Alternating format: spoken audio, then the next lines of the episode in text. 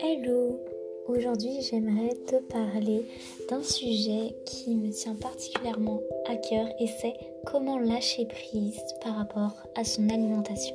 J'ai retrouvé une page de d'un carnet dans laquelle j'avais écrit cette question et où j'avais euh, mis tous mes ressentis et tout ce qui pouvait m'aider parce que écrire a toujours été un moyen pour moi de m'exprimer et aujourd'hui j'aimerais te partager ce que j'ai écrit.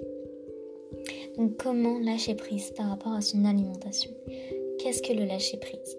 C'est l'inverse du contrôle, un grand saut dans le vide qui fait peur, mais qui nous apporte tout l'oxygène et le courage dont on a besoin. Pour lâcher prise, il faut tout simplement lâcher prise. C'est aussi simple et aussi difficile que ça. Lâcher prise, c'est arrêter de vouloir avoir la main sur tout. C'est accepter sans jugement et avec bienveillance les choses. Aujourd'hui, peut-être que tu n'en peux plus de contrôler ton alimentation de manière obsessionnelle. Alors je t'invite à être plus gentil, plus gentil avec toi-même, à te respecter dans un premier temps, à te parler avec bienveillance, à parler aux autres de toi-même avec bienveillance, à supprimer ce qui peut te faire du mal, les rituels destructeurs dont on a pu déjà parler, etc. C'est intégrer la gentillesse et la douceur dans ton quotidien. Ensuite, je t'invite à te demander comment tu as envie de te sentir après tes repas. Est-ce que tu as vraiment envie de ressentir toute cette culpabilité? Est-ce que tu as envie de te sentir trop rempli ou au contraire encore affamé?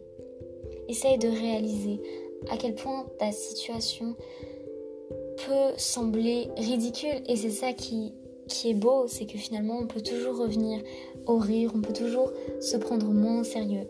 Non, je ne remets absolument pas en compte ta maladie, j'ai souffert de ça bien sûr, mais peut-être que te demander comment tu veux te sentir après le repas va t'aider à aborder la nourriture d'un œil différent, plus bienveillant et dans une approche de reconnexion à toi et de connaissance de tes limites plutôt que d'une mentalité de régime.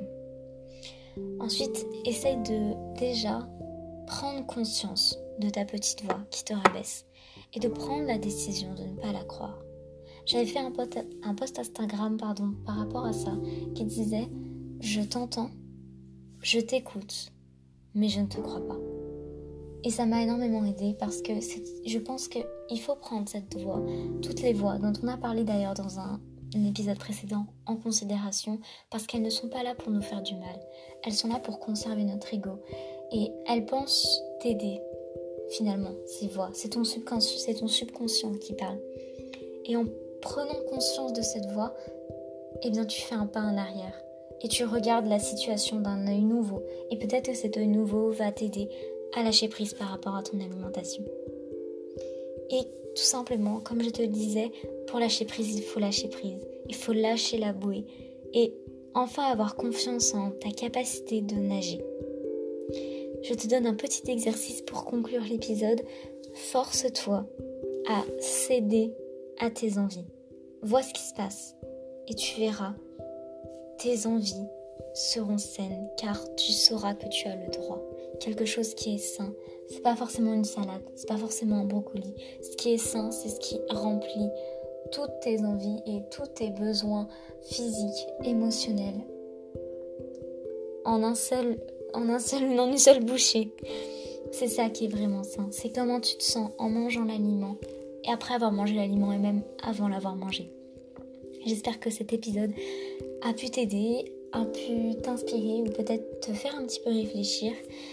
Et bien évidemment, euh, je, ne te dis pas ce que tu dois faire, je ne détiens pas la vérité absolue, j'essaie juste de partager des idées que j'ai eues et qui, moi, m'ont beaucoup aidé. À très vite.